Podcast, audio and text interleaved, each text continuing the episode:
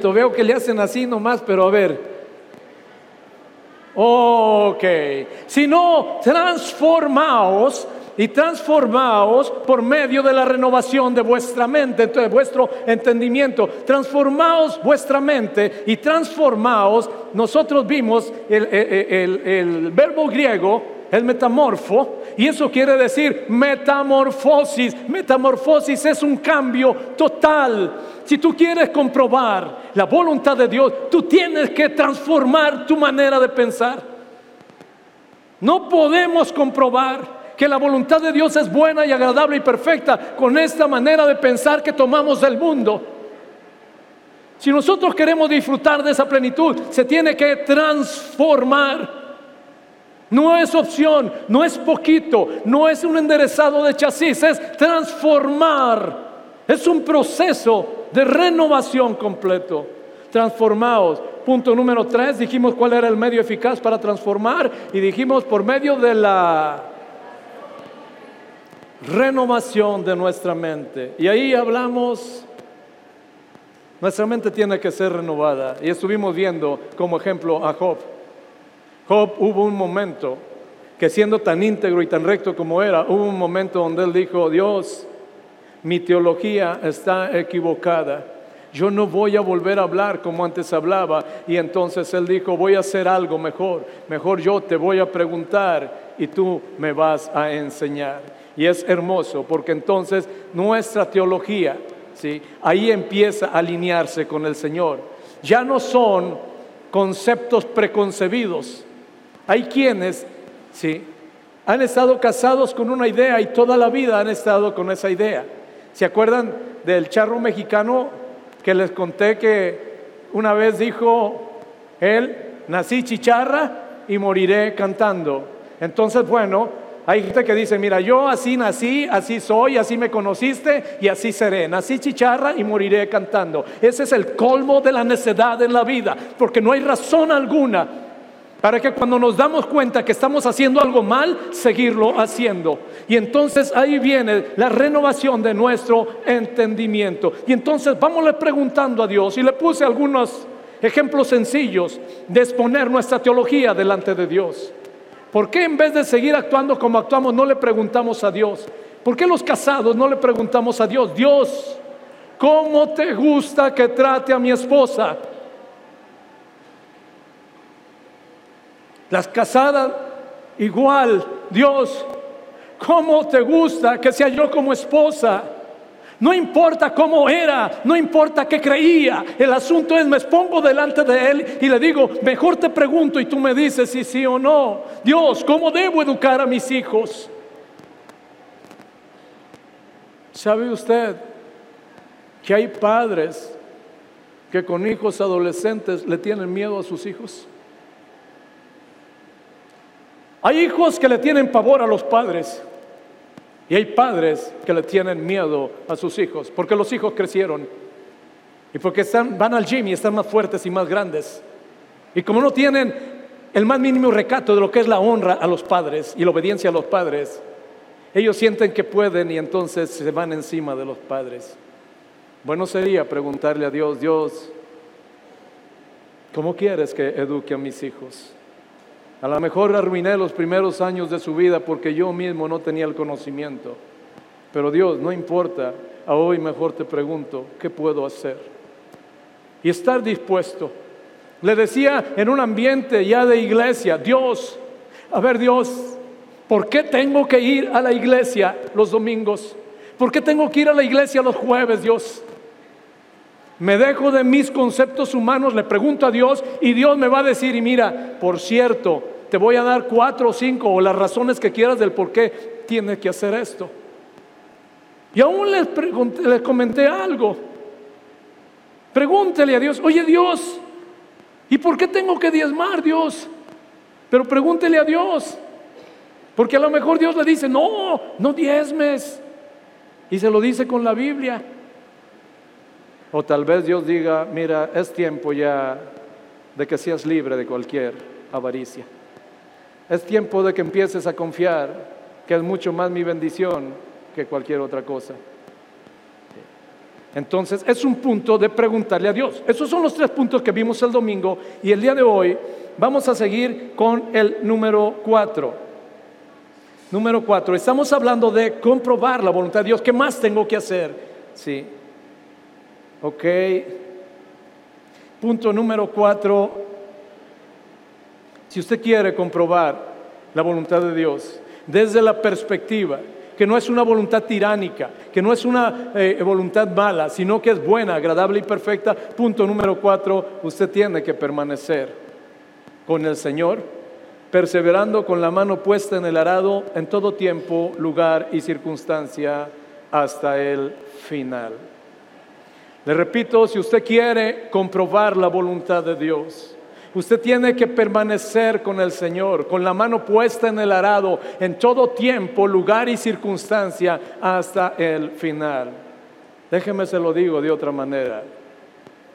Si por la razón que sea, usted en algún momento se separa de Dios, usted en algún momento se olvida de Dios, usted en algún momento Dios deja de ser quien es para usted, muy probablemente al final no va a comprobar la voluntad de Dios.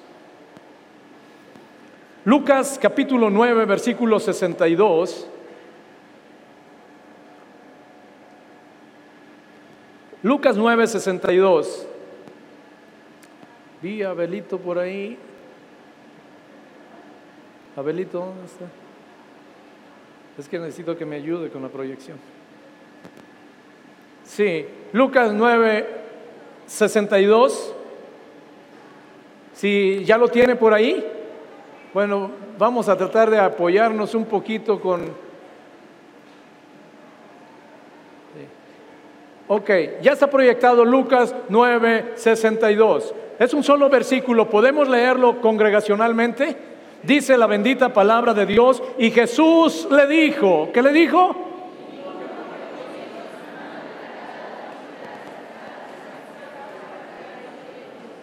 Ninguno que poniendo la mano en el arado, es decir, cuando usted pone la mano en el arado, si a usted conoce un poquito de faenas de campo, cuando se sembraba con arado, ellos, eh, eh, el que iba de alguna manera sosteniendo el arado, sus ojos no estaban fijos ni siquiera aquí, estaban fijos en la dirección final.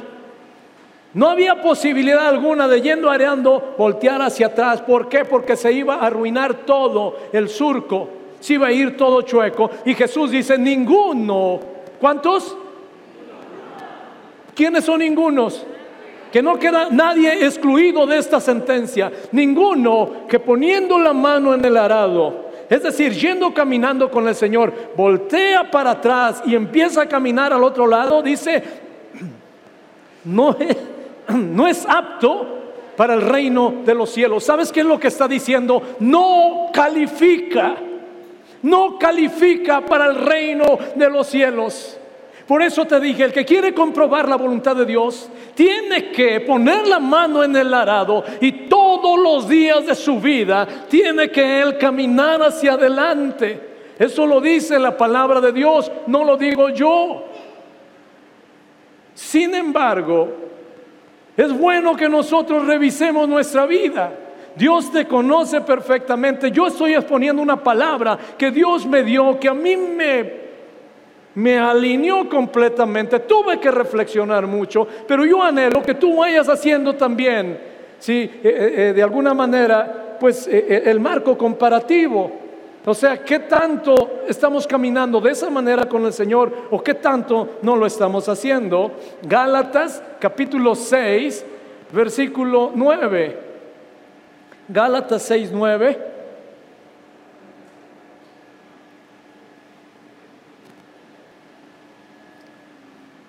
Ok, está ahí proyectado.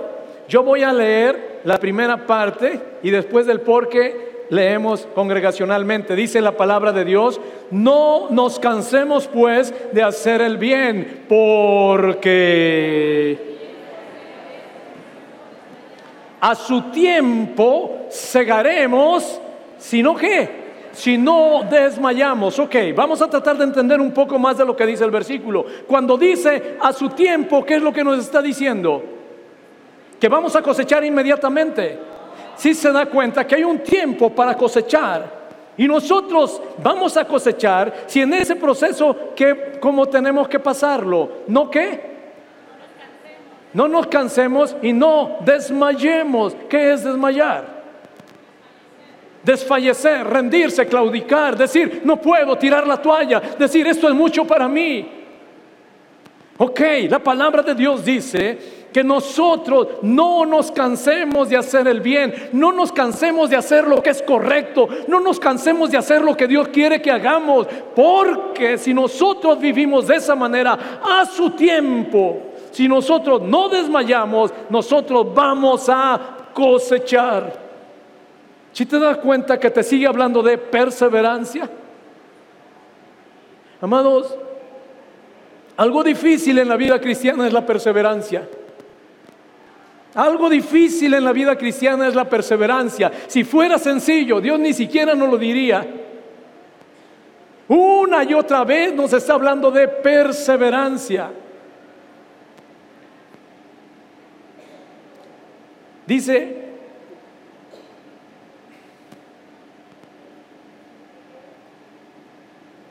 Mateo capítulo 10, versículo 22.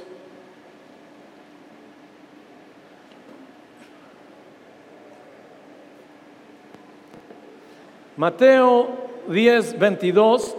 Está ahí proyectado, ya sabe, yo leo la primera parte del versículo, la segunda la leemos congregacionalmente.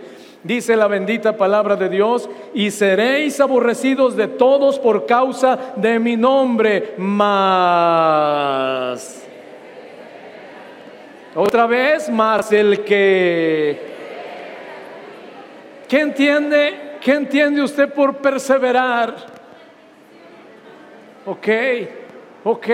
Si se da cuenta que perseverar es un actuar constante. Tu sí es sí, tu no es no. Estoy cansado, lo mismo da. Estoy enfermo, lo mismo da. Estoy feliz, lo mismo da. Porque yo persevero en lo que yo creo y en lo que yo vivo y no las circunstancias. Más el que persevere hasta el fin. Estamos hablando de lo que es comprobación. Nosotros jamás vamos a poder comprobar la voluntad de Dios. Podemos tener probaditas de la voluntad de Dios, pero ser depositarios de las completas promesas de Dios, solo los que las comprueban. Y para comprobarlo tenemos que perseverar.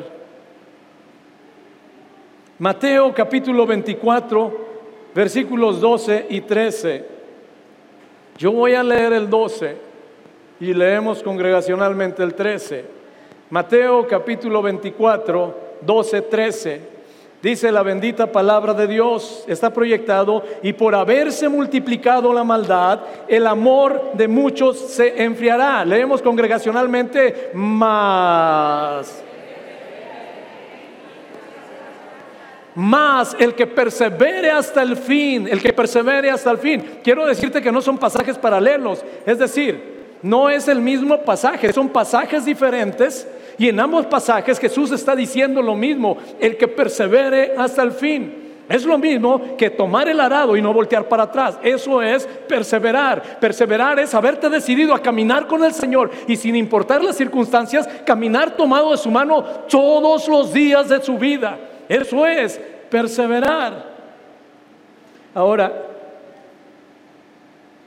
en lo que perseveramos en la vida te vas a dar cuenta que hay cosas terribles. ¿Se acuerda usted de Job? Híjole, e, e, es, impresionante. Yo me cuesta trabajo entender cómo Job pudo soportar todo lo que soportó.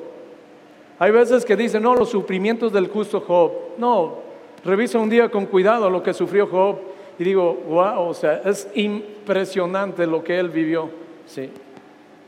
Y Job, cuando está pasando los días más terribles, sí, más terribles de su vida, cuando ya perdió a sus diez hijos, ya perdió a sus diez hijos, ya perdió todas sus posesiones, ya no tiene ni qué comer, perdió todo absolutamente perdió la salud a grado, dice que lo único que le quedaba sano eran las encías de sus dientes, no había más, todo lo demás. ¿sí? Estaba enfermo y de una enfermedad dice que Su piel se pegó a los huesos, su lengua se pegó al paladar. Terrible lo que, lo que él vivió, terrible.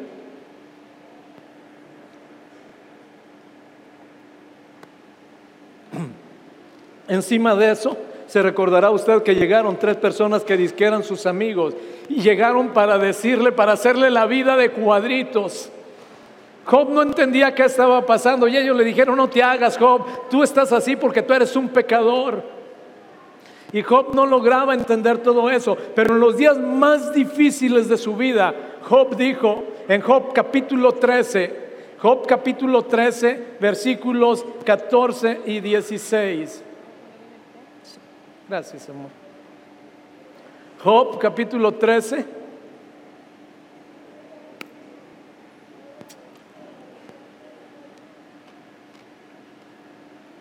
Él está hablando de las cosas terribles que está viviendo, pero él le dice a sus amigos, con todo y eso que estoy viviendo, fíjese lo que dice.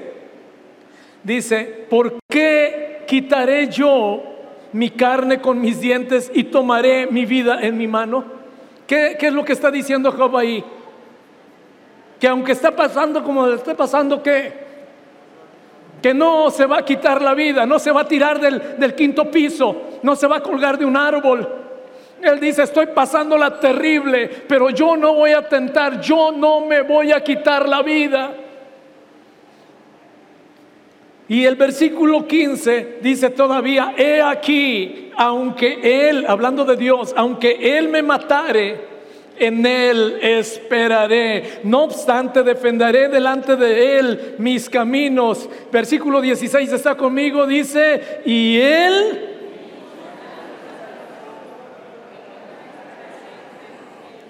Hay un varón que está en la lona no hay posibilidades de que viva. Él sabe que puede morir, pero dice, aunque Dios me quite la vida, yo de todos modos, yo en Él voy a esperar.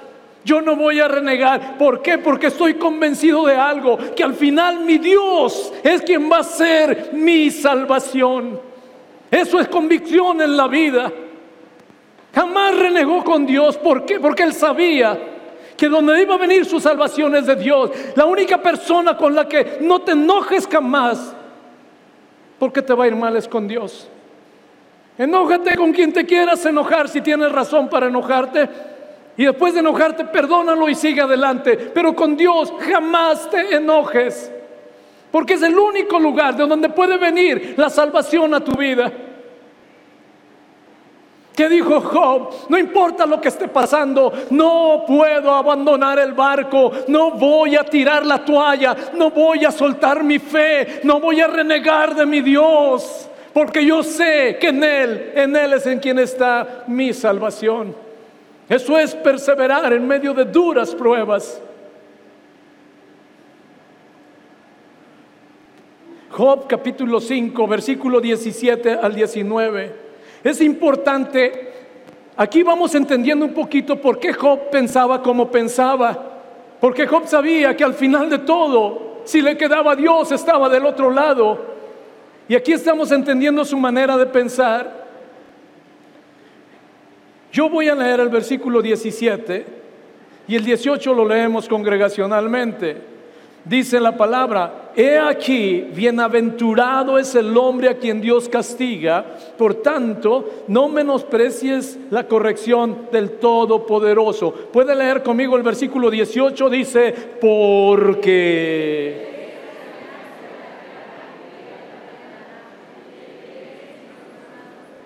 Y en seis tribulaciones te librará y la séptima no te tocará. Job sabía algo y él estaba convencido completamente. Decía, pero no importa, aún Dios permita que el diablo me toque, aún Dios permita que el pecado me hiera. Yo sé que mi redentor vive y Job dice literalmente, aunque él permita eso, él permite una herida, pero sus manos te vendan. Él hiere pero tus manos curan. Y esa era la convicción de Job. Y, finalmente dijo, y dice la palabra, de seis tribulaciones, seis tribulaciones te librará. Y la séptima, ¿qué va a pasar? ¿Qué va a pasar con la séptima? ¿Está proyectado? Quiero decirte una cosa. Seis tribulaciones, siete es número perfecto, es el número perfecto de Dios. Cuando habla de seis, está hablando de muchísimas tribulaciones, pero está diciendo, no importa qué tantas tribulaciones pases en la vida, si tú y yo caminamos tomados de la mano del Señor con esa convicción, va a haber un momento donde la tribulación ya no te va a alcanzar. La séptima no llegará a tu alma. Yo no sé si vas en la cinco, yo no sé si vas en la cuatro, yo no sé si vas en la tres. Lo que te puedo decir de parte de Dios es que va a haber un momento donde la séptima tribulación ya no te va a alcanzar porque la gracia de Dios está sobre ti. Si entiendes por qué él podía decir yo no me voy a privar de la vida. ¿Por qué? Porque yo sigo teniendo esperanza. Dios dio, Dios quitó. Bendito sea el nombre de Jehová. Eso es perspectiva y es la única manera como nosotros podemos seguir adelante. ¿Por qué? En la vida, si no tenemos esa perspectiva, si algo nos sale mal, lo primero que hacemos es poner tierra de por medio. Ya no voy a la iglesia. Si algo me sale mal, me enojo con mi patrón, me enojo con mis amigos, me enojo con mis padres, me enojo con mis hijos, lo que sea. Error. Perspectiva divina, no importa cuántas tribulaciones lleves, hay un momento donde Dios dice, no más, no más. Ahora, déjame, te platico un poco de Job más porque siempre vemos a Job en ese proceso de sufrimiento, pero Job no terminó así. Dice la palabra de Dios en Job capítulo 42, del versículo 10 al 17. Job capítulo 42, versículo 10 al 17. Yo leo la primera parte del versículo 10, la segunda parte la leemos congregacionalmente y vamos a ir leyendo alternados. Yo le voy enfatizando donde usted entra. ¿sí? Dice, y quitó Jehová la aflicción de Job cuando él hubo orado por sus amigos. Leemos, dice, y aumentó al doble, aumentó al doble todas las cosas que habían sido de Job. ¿Cuántas cosas? Todas, todas las cosas.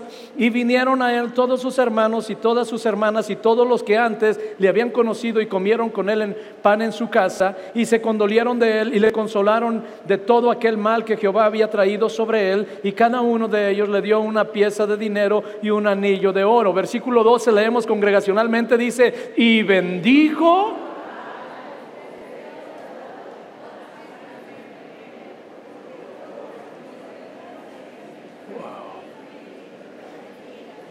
Wow, y bendijo Jehová el postrer estado de Job más que el primero. Pasó todo un proceso, pero nunca perdió la perspectiva. Nunca perdió la perspectiva. Si tú vas, digo, ya no lo leemos, pero eh, eh, en Job también 19, en el versículo 25, Job dijo, pero yo sé que mi redentor vive y aunque desecha mi carne con mis propios ojos, yo voy a ver a Dios. Job sabía, sin importar lo que estaba pasando, que había una esperanza sobre su vida, que él iba a comprobar la voluntad de Dios. Es lo que decía, no me rindo porque yo he comprobado antes que su voluntad es lo que él ha dicho que es. Y no me rindo porque yo voy a comprobar que de esta me va a sacar mi Señor. Y Dios bendijo. Eso es comprobar. ¿Qué hubiera pasado, te pregunto, si Job a medio camino desiste? ¿Hubiera comprobado la voluntad de Dios? ¿Hubiera sido bendecido al doble? ¿Qué va a pasar contigo y conmigo si a medio camino nos bajamos del barco? ¿Qué va a pasar contigo y conmigo si después de caminar con el Señor, en algún momento nos separamos de Él? Lo único que va a pasar es que no vamos a comprobar la voluntad de Dios. Y a veces cuando hablamos de comprobar la voluntad de Dios estamos pensando en cosas de este mundo nada más. Voy a ir más adelante, ¿sí? Ok, si tú quieres comprobar la voluntad de Dios, punto número cuatro, te dije, tú no puedes separarte de Dios. Tú no puedes separarte. Si tú quieres disfrutar de las promesas de Dios, no te rindas, no claudiques, no te apartes del Señor, porque tarde que temprano tú vas a comprobar que todo lo que Dios te ha prometido, Dios se lo va a cumplir. Punto número 5, último punto. Si usted quiere comprobar la voluntad de Dios, entonces, amado hermano, evitemos en todo momento la tibieza espiritual. Te repito, si quieres comprobar la voluntad de Dios, evitemos en todo momento la tibieza espiritual. La tibieza espiritual. Apocalipsis capítulo 3 versículos 15 y 16. Apocalipsis 3, 15, 16 yo voy a leer el 15 y el 16, lo leemos congregacionalmente. Dice la bendita palabra de Dios, yo conozco tus obras, que ni eres frío ni caliente. Ojalá fueses frío o caliente. Versículo 16 dice, pero... Pero por cuanto eres tibio y no eres frío ni caliente, te vomitaré de mi boca. Esto es una tragedia mayúscula. A diferencia de los anteriores puntos, quien se separa es el hombre. Aquí no es el hombre quien se separa, aquí quien lo vota es Dios. Eso es terrible. Ahora, si dice la palabra de Dios que lo vomitará de su boca, chico mano. ¿Alguno de ustedes, así, así, alguna vez ha vomitado. Ahora, ¿qué es lo que ha vomitado cuando vomita? ¿Le pasó alguna vez que cuando su bebé estaba chiquito y le dio su biberoncito, se acababa de tomar su biberón y a los cinco minutos se vomita y vomitó zanahoria, chayote, ¿le pasó así? ¿Qué vomitó el niño? Porque se había comido. Cuando dice, te vomitaré de mi boca, ¿Qué es lo que vamos a vomitar hacia afuera? Lo que está adentro. Está hablando de alguien que de alguna manera estaba dentro de, caminaba con él y luego dice, te vomitaré de mi boca. Y eso es una tragedia, porque te repito, a diferencia de los otros, donde el hombre es quien se separa, aquí no, aquí es Dios quien dice, así no, te vomita de su boca. Ahora, ¿sabe qué? Yo me quedé pensando en vomitar que, digo, a excepción de cuando era bebé, si de repente alguno de ustedes ahorita le, doliera su, su pancita y le diera algo de asco y empezara a vomitar aquí, ¿le daría pena con alguien? Vomitarse es una manera vergonzosa, vergonzosa, penosa. Es decir, no, no es nada más que te vaya bien, te vas, pero de una manera vergonzosa, penosa, terrible. Ahora, tibieza espiritual, déjame hablarte un poco de tibieza espiritual, porque a veces no tenemos claro, tibieza espiritual se traduce en mediocridad espiritual. La tibieza espiritual no es otra cosa que mediocridad espiritual. Estamos hablando de personas que no son tan malos como otros, Personas que no sacan del todo a Dios de su vida, pero son personas que tampoco Dios es su prioridad ni su autoridad.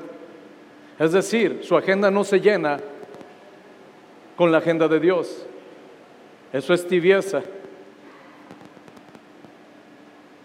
A un querido hermano en su trabajo, digo, todos necesitamos trabajar, pero le dijeron a este querido hermano, eh, querían, él tiene algunas actividades en la iglesia y se la pusieron al grado de decir, o tu iglesia o la chamba. Y le dijeron, no, no, no tienes que contestarme ahorita, si quieres me contestas mañana. Y dijo, no, no, es que te puedo contestar de una vez, no voy a dejar mi iglesia. ¿Y sabes qué pasó? Dios lo honró. Sigue trabajando. ¿Qué fue lo que pasó? El otro nomás ya sabe que cuantas veces haya conflicto entre Dios y él, Dios es prioridad en su vida. Esa es la pequeña diferencia. Entonces, a veces Mediocridad espiritual, estoy hablando, son personas que a veces caminan con el Señor y a veces andan en sus propios caminos. Personas que a veces le sirven al Señor, otras veces se olvidan de Él. Literalmente son personas que caminan con un pie en los caminos del Señor y el otro pie en sus propios caminos. Eso es tibieza espiritual. Y eso es lo que Dios no tolera. Cuando dice mejor sé frío o sé caliente, no es que esté desechando los fríos, es que tiene una manera especial de tratar con los fríos. No conozco un frío que enfrentándose con Dios no caiga de rodillas delante de Él. Saulo, usted se acordará de él, Saulo perseguía a Jesús, Saulo estaba alejadísimo completamente de Jesús, pero Dios sabe cómo tratar con ellos. Entonces cuando dice, mejor sé frío porque puedo tratar contigo de otra manera, o de plano defínete, la palabra de Dios dice que no podemos servir a dos amos, usted lo ha leído. Un tibio sin ningún problema puede servir a dos amos. A veces le sirve a Dios, a veces le sirve a otras cosas. Estoy exponiendo nada más lo que es mediocridad espiritual. Estoy exponiendo nada más del problema en el que estamos con Dios cuando caminamos de una manera tibia. Porque hay un momento donde Dios va a decir, ok, así como lo dijo de la higuera, voy a acabar, te voy a abonar, tienes un año más, pero si tú sigues con esa tibieza, te voy a vomitar de mi boca. Si usted quiere comprobar la voluntad de Dios, usted tiene que permanecer con Él. Y para permanecer con Él no podemos caminar con tibieza espiritual. Mateo capítulo 12, versículo 30.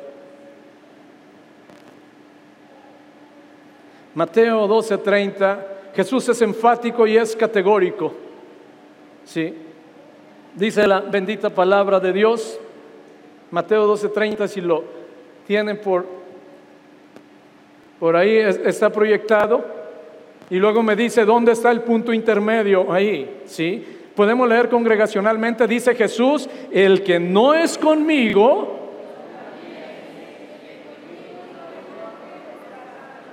¿Dónde está el punto intermedio aquí?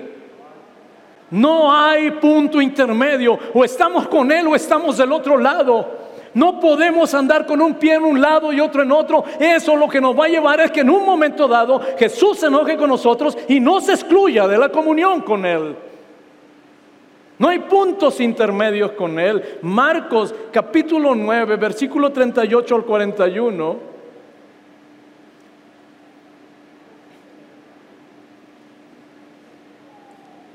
Yo leo 38 y 39 y 40, lo leemos congregacionalmente. Dice, Juan le respondió diciendo, Maestro, hemos visto a uno que en tu nombre echa fuera demonios, pero él no nos sigue y se lo prohibimos porque no nos seguía. Pero Jesús dijo, no se lo prohibáis, porque ninguno hay que haga milagro en mi nombre que luego pueda decir mal de mí. Versículo 40, podemos leer congregacionalmente, dice, porque El que no es contra nosotros, por nosotros es. ¿Por qué? Porque no hay puntos intermedios con el Señor. Déjame te lo digo de otra manera coloquial. O estamos con Dios o estamos con el diablo. Así de radical es el asunto. Y dicho de otra manera, estamos con Dios o no importa con quién estemos. Primero los Corintios capítulo 10, versículo 21 y 22. O versículo 21. Primero los Corintios capítulo 10, versículo 21. Sí. Ok, está ahí proyectado. Vamos a leer solo el versículo 21. ¿Sí? Podemos leer congregacionalmente. Dice la bendita palabra de Dios, no podéis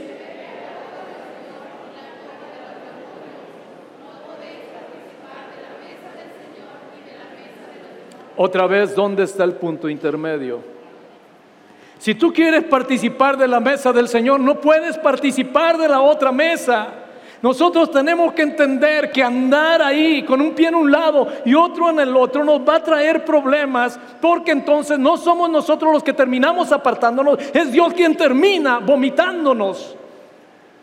Por eso le decía, quiere comprobar, esos que Dios vomita no van a comprobar la voluntad de Dios. Quiere comprobar la voluntad de Dios. Tenemos que evitar a toda costa la tibieza espiritual, la mediocridad espiritual. ¿Sabe cuál es el antídoto? El antídoto para evitar la tibieza espiritual. Es una oración que hizo el rey David, que está en el Salmo 51, versículo 10 al 12. Ese es el antídoto de alguna manera. Dice Salmo 51, versículo 10 al 12. Yo voy a leer el 10 y el 11 lo leemos congregacionalmente. Dice la bendita palabra de Dios, crea en mí, oh Dios, un corazón limpio y renueva un espíritu recto dentro de mí. Versículo 11 dice, no... ¿Sabe qué está diciendo? No me eches, no me eches de delante de ti. ¿Sí dice así? ¿Sabe qué es lo que está diciendo? No me vomites de tu boca. No me vomites de tu boca, porque si me vomitas de tu boca, yo voy a perder ese contacto y el Espíritu Santo, más allá de si se aparta, me deja, se contrista, no va a volver a interceder por mí. David dice, él clamó y entonces cuando está clamando, dice, y no quites de mí su Santo Espíritu. Y el versículo 12 dice, vuélveme al gozo de mi salvación y espíritu noble me sustente. No me quites, no me apartes de tu presencia, no quites de mí tu Santo Espíritu.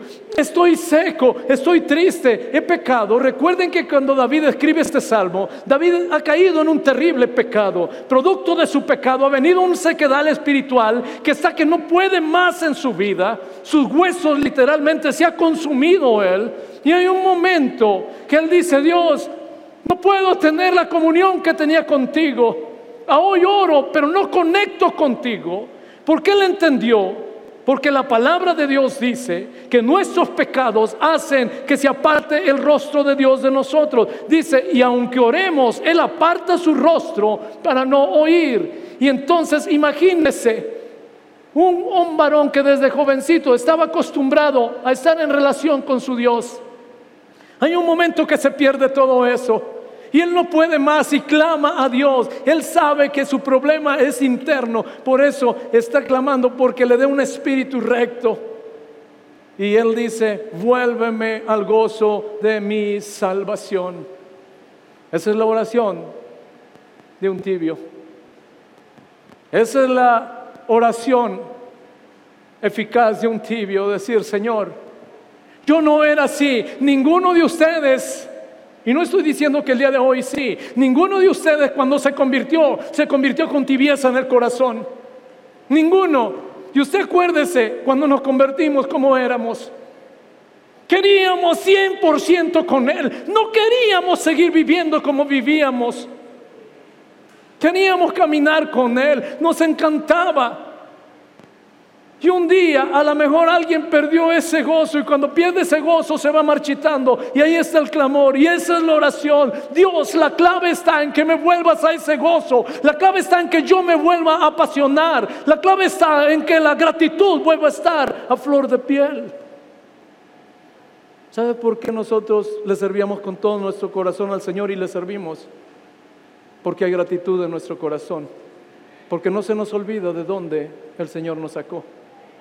Porque no se nos olvida que cuando caminábamos ya en la vida sin esperanza, se atravesó por nosotros y un día nos tomó. Y mientras esa gratitud esté a flor de piel, tu pasión no va a menguar jamás, tus ganas de servirle no van a menguar jamás.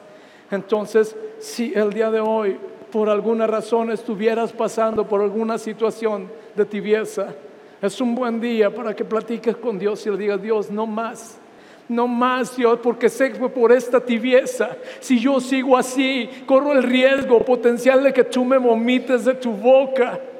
Ya un riesgo no que yo me separe, que tú me excluyas. Señor, vuélveme al gozo de mi salvación. Vuélveme a aquellos momentos donde mi plenitud era estar en tu presencia donde yo disfrutaba de estar un rato en tu casa, donde yo disfrutaba de servirte, yo disfrutaba de que me pidieran que limpiara una silla, yo disfrutaba, me ofrecía, vuélveme a ese gozo, Señor. Ese es el antídoto en contra de la tibieza espiritual. Mira,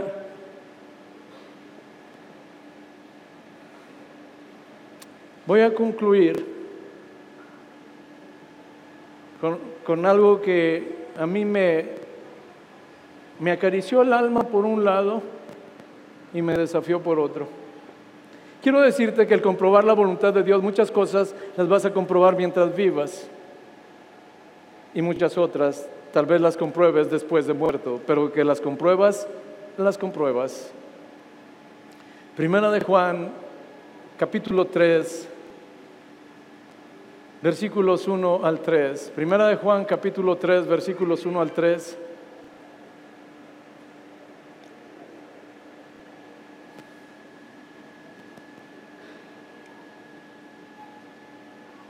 Está ahí proyectado. Yo voy a leer el versículo 1 y el versículo 2 lo leemos congregacionalmente y yo cierro en el 3. Dice, mirad cuán amor nos ha dado el Padre para que seamos llamados hijos de Dios. Por esto el mundo no nos conoce porque no le conoció a Él. Leemos congregacionalmente, dice, amados.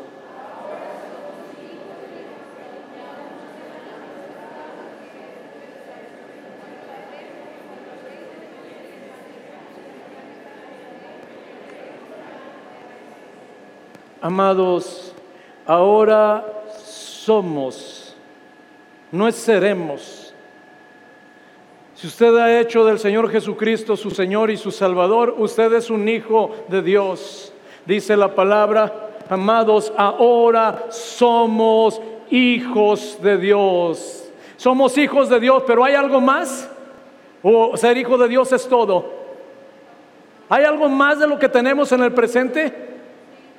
Y aún no se ha manifestado lo que hemos de ser. Es decir, hay algo más glorioso todavía que lo que tú has experimentado hasta el día de hoy. Hay algo más glorioso. Soy hijo de Dios, gloria a Dios. Pero hay algo más glorioso todavía que tú vas a poder comprobar Solo algunos, los que permanezcan, solo aquellos que se dispongan a transformar su mente, van a comprobar ese aspecto glorioso. Y dice la palabra de Dios, no se ha manifestado lo que hemos de hacer, pero sabemos que cuando Él se manifieste, ¿quién es Él? Cuando Jesús se manifieste, está hablando, cuando Jesús venga en su segunda venida, seremos qué?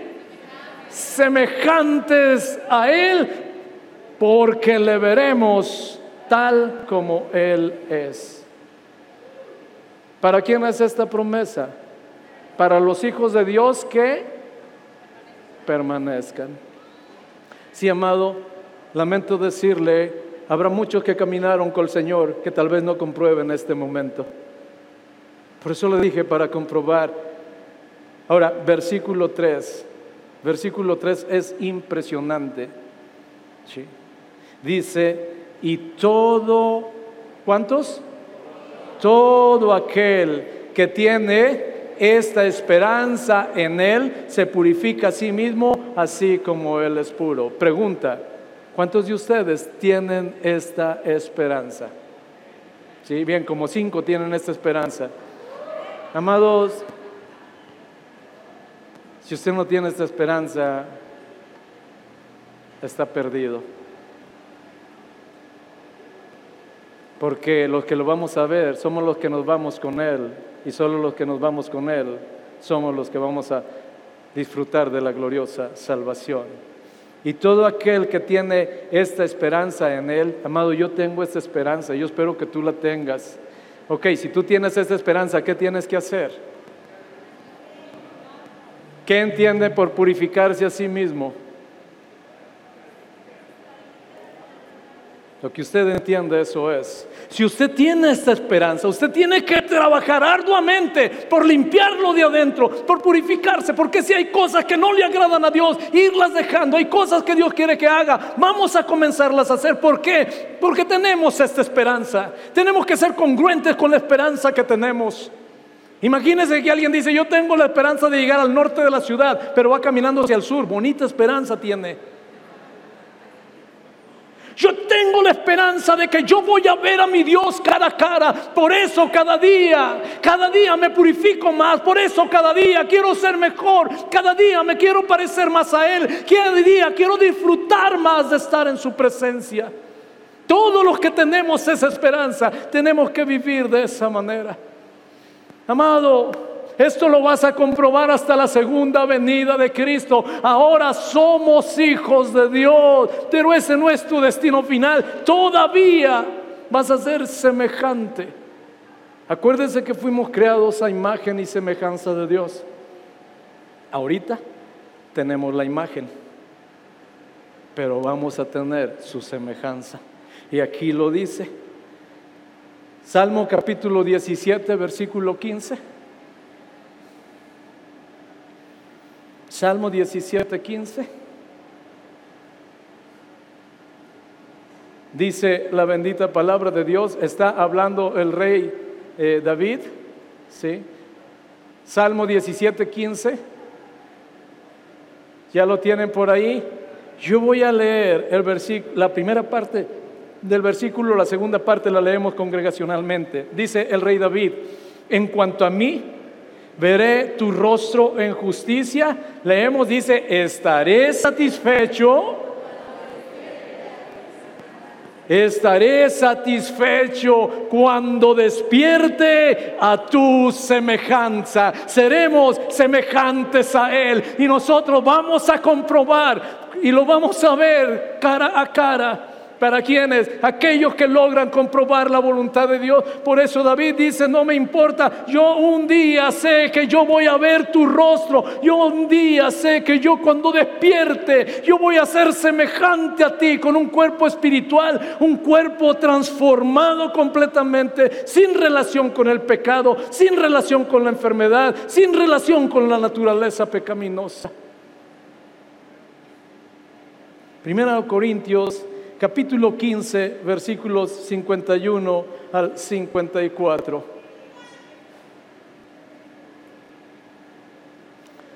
Primero a los Corintios, capítulo 15, versículos 51 al 54. Dice la bendita palabra de Dios es en el mismo contexto. Estamos hablando de comprobación. Usted va a comprobar un día que su cuerpo va a ser semejante al cuerpo de Dios, sí. Pero eso nada más los que lo comprobemos. Sí. En ese mismo contexto de comprobar, he aquí os digo un misterio. No todos dormiremos, pero todos seremos transformados en un momento, en un abrir y cerrar de ojos, a la final trompeta, porque se tocará trompeta y los muertos serán resucitados incorruptibles y nosotros seremos transformados porque es necesario que esto corruptible se vista de incorrupción. Lee conmigo el resto, dice, y esto mortal se vista de inmortalidad. Es necesario aquellos que comprobemos la voluntad de Dios, vamos a ver realmente que vamos a ser eh, transformados completamente y lo que hay corruptible en nosotros se va a volver incorruptible. Les decía, no más relación con el pecado, no más mentiras, no maldad de pensamientos, no lascivia, no lujuria, no engaños, no nada absolutamente. Todos vamos a ser transformados en un abrir y cerrar de ojos. ¿Puede hacer ese ejercicio usted? A ver, cierra y abre sus ojos. Así. Ok. Eso en un abrir y cerrar de ojos, nosotros los que comprobemos la voluntad de Dios vamos a ser transformados y no importa si hayamos muerto o no importa si estemos vivos. Pero eso solo lo van a comprobar aquellos que permanecieron hasta el final. Amados, anhelo con todo mi corazón que juntos, que juntos podamos comprobarlo. Es más, que en el mismo viaje nos vayamos. Y no es asunto de naves extraterrestres. En el mismo viaje nos vamos. No quisiera, amado, te lo digo con todo mi corazón, no quisiera que nadie de ustedes se pierda de esto. No quisiera, y el que cree estar firme, mire que no caigo, mayor responsabilidad tengo yo que ustedes todavía. Mi responsabilidad no solo es vivir de manera que agrada a Dios. Es estarles enseñando, estarles exhortando, estarlos animando, estarlos consolando, estarlos confrontando según sea la necesidad. Pero una cosa te digo, vamos a comprobar, vamos a comprobar en un abrir y cerrar de ojos termina diciendo este versículo, y cuando esto corruptible se haya vestido de incorrupción y esto mortal se haya vestido de inmortalidad, entonces se cumplirá la palabra que está escrita, sorbida es la muerte en victoria. Un día tú y yo vamos a comprobar que la muerte va a ser nuestra victoria final. Un día tú y yo lo vamos a comprobar pero ¿quiénes? Solo aquellos que permanezcamos. Amado, el asunto es serio. No podemos, no podemos andar tibio, no podemos. Corremos riesgo no solo de separarnos nosotros, que nos vomite el Señor. Primera a Tesalonicenses y con esto concluyo. Capítulo 4, versículo 15 al 18. Primera Tesalonicenses capítulo 4 versículos 15 al 18. Dice la bendita palabra de Dios. Por lo cual os decimos esto en palabra del Señor, que nosotros que vivimos, que habremos quedado hasta la venida del Señor, no precederemos a los que durmieron, porque el Señor mismo, yo voy leyendo y usted vaya imaginando el momento, porque ese momento va a llegar. Ese momento va a llegar, pero lo vamos a comprobar solo los que caminamos hasta el final, solo los que no claudicamos, solo los que no nos rendimos. Dice, porque el Señor mismo, con voz de mando, con voz de arcángel y con pompreta de Dios, ¿puede leer conmigo el resto? ¿Qué va a hacer?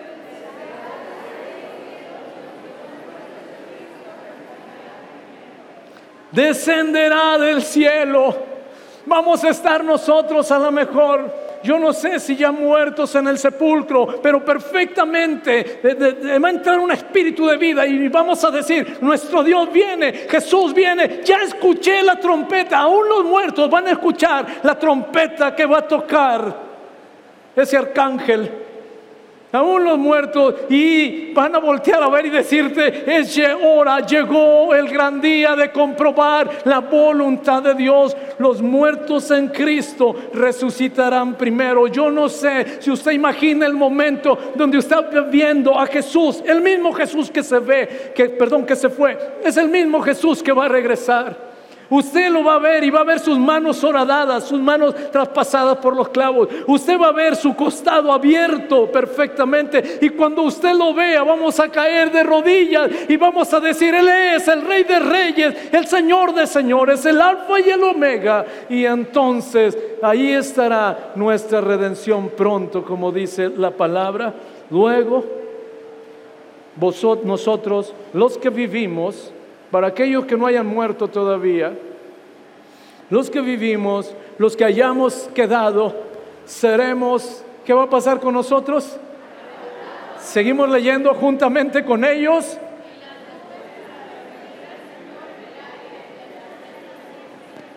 Y ahí estaremos para siempre con Él. La gran mayoría de la humanidad chamuscándose en el horno de fuego y que arde el lago de fuego que arde con azufre, chamuscándose porque despreciaron a su Dios porque no quisieron nada con Dios. Y tú y yo en el cielo, en las nubes, gozándonos con Jesús, donde estaremos para siempre con Él. Y ahí nosotros vamos a decir, Señor, gracias, aquí termino de comprobar que tu voluntad es buena, tu voluntad es agradable y tu voluntad es perfecta. Te pregunto, ¿estás viendo tu final? Tu final no está aquí en la tierra, tu final está en las nubes, está en el cielo. Ahora te pregunto, ¿eso es lo que Dios quiere para ti y para mí? Y ahora te pregunto, ¿su voluntad es buena? ¿Su voluntad es agradable? ¿Su voluntad es perfecta? Sí, pero solo aquellos que hayamos permanecido para comprobarla. Los demás lo van a levantar, lo van a levantar, lamentar, perdón, dice la palabra, que van a ver al que traspasaron y van a llorar. Van a llorar como un niño, van a decir, todo era real, todo era cierto. Mira, si tú supieras la cantidad de profecías que están en la Biblia que literalmente se han cumplido, literalmente se han cumplido así, tú no tenías la menor duda de la que faltan por cumplirse, se van a cumplir. Ahora, ahí estaremos para siempre con Él. Último versículo, versículo 18. Versículo 18. Por tanto, o sea, entonces en razón de todo lo que nos ha dicho el Señor, por tanto, ¿qué tenemos que hacer? ¿Puede leer conmigo? Alentaos unos a otros con estas palabras necesitamos el día de hoy, amado, puede haber personas que estén desalentadas, puede haber personas que estén cansadas, puede haber personas que estén enfermas, puede haber personas que estén amargadas, resentidas, llenas de odio, de falta de perdón. Pero Dios nos dice, aliéntalo con esta esperanza, es decir, acércate y dile, Acércate y dile que no importa lo que esté viviendo, lo que esté pasando, que su final es diferente. Acércate y dile que si Él comprueba la voluntad de Dios, Él va a ser transformado. Acércate y dile que un día va a estar en las nubes danzando con Jesús. Acércate y dile que un día, si su cuerpo hoy enfermo, va a estar sano completamente. Eso es alentar unos a otros. Yo quiero terminar este tiempo alentándolos, alentándolos, más decirles, hermanos, no importa lo que estén viviendo, si ustedes permanecen, si ustedes no se rinden, si ustedes no claudican, si ustedes no son tibios, ustedes y yo juntamente vamos a comprobar en ese momento glorioso que su voluntad es buena, agradable y perfecta. Yo voy a orar por ustedes y solo un favor con quien esté cerca de ti, quien esté cerca de ti, ¿sí? Puede voltearse uno con otro, si son familia juntos, pero si no, no se quede nadie solo. Yo voy a orar por ustedes, ¿sí? Pero en lo que yo oro por ustedes, su tarea, su tarea, lo único que van a hacer ustedes es alentarse uno al otro. Es decirle, mira, no importa, si estás triste, no importa. Mira, estás enferma, no importa. Yo te quiero alentar en esta tarde. Yo te quiero decir que al final tú vas a comprobar que todo lo que Dios ha dicho, así va a suceder. Tú lo vas a ver con tus propios ojos. Tú vas a estar en las nubes con Él por la eternidad. Eso es lo que vamos a hacer, en lo que yo oro. Por favor, por favor, no te quedes sin decirle a alguien, sin animar a alguien y no te quedes sin recibir una palabra de ánimo, tú también, que te ayude a decir, vale la pena seguir adelante. Padre Dios bueno, te doy tantas gracias en esta tarde. Señor, aquí está tu iglesia. Yo oro en voz baja, pero ustedes por favor anímense, aliéntense unos a otros. Yo oro en voz baja por ustedes. No se callen, no se callen, aliéntense, recuerden, recuerden cuál va a ser su final aquí estamos en esta hora, Dios eterno, en el nombre de Jesús. En el nombre de Jesús, Padre, yo te quiero te quiero bendecir y glorificar, Señor. Padre, yo quiero animar a tu iglesia con esta esperanza. En esta esperanza gloriosa, Señor, de saber que un día lo vamos a ver. Padre, Señor, Dios, Dios, Dios, Padre, una palabra de esperanza, Señor, una palabra de esperanza. Señor, podamos decirnos, pero valió la pena, valió la pena todo, valió la pena sufrir, valió la pena negarnos, valió la pena caminar con el Señor, valió la pena rechazar las cosas de este mundo, valió la pena. Es un tiempo, Consuélense, exhórtense, anímense unos a otros. Es una manera de levantarse, de ayudarse unos a otros. Oh Dios.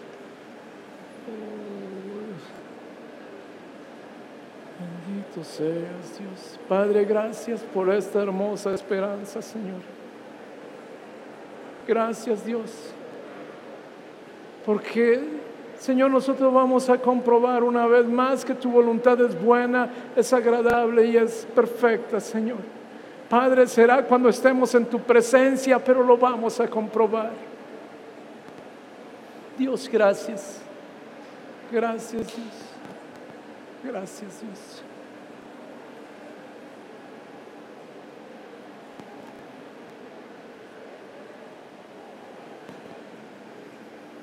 Hablé de cinco cosas, hablé de cinco cosas que son las que nos van a permitir comprobar la voluntad de Dios. Cinco cosas. La primera de ellas, no se amolde a este mundo, no siga la corriente de este mundo. La segunda, transforme su mente, su manera de pensar.